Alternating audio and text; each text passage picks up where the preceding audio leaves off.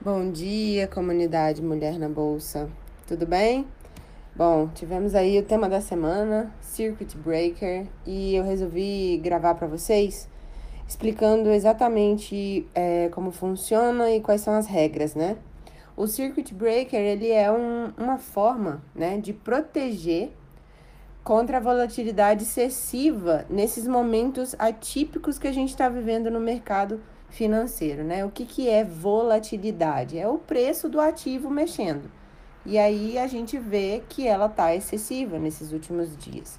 Então é um mecanismo mesmo de proteção, né? Quando acontecem esses movimentos bruscos é, do mercado, existe um amortecimento aí das ordens de compra e venda.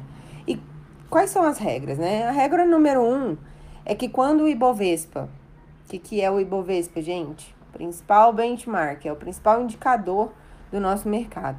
Ele atinge o limite de baixa de 10% com relação ao fechamento do dia anterior, aí todos os negócios em todos os mercados da B3 são interrompidos por 30 minutos, meia hora. Essa é a primeira regra.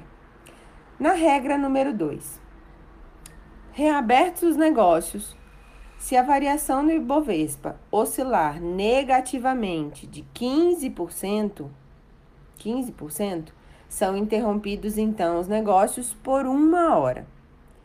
E a regra número 3, se forem reabertos os negócios e caso a variação negativa atingir 20%, aí a B3 pode determinar a suspensão dos negócios em todos os mercados por prazo indeterminado. Né? Aí quem define é a B3. E, só para fechar, tem uma regrinha geral que é a seguinte: se tiver faltando meia hora para fechar o pregão, não haverá acionamento das regras 1, 2 ou 3. Na última meia hora de pregão, não tem acionamento do Circuit Breaker. A gente viu aí acionar pelo menos uns quatro essa semana, né? E o que a gente pode fazer é justamente entender como funciona. E para quem nunca tinha visto, né, viu o funcionamento dele, quiser dar uma estudada nisso, é só baixar um replay também na, na plataforma, nos dias que, que teve, nos horários, para que vocês acompanhem como que funciona aí o mercado, ok?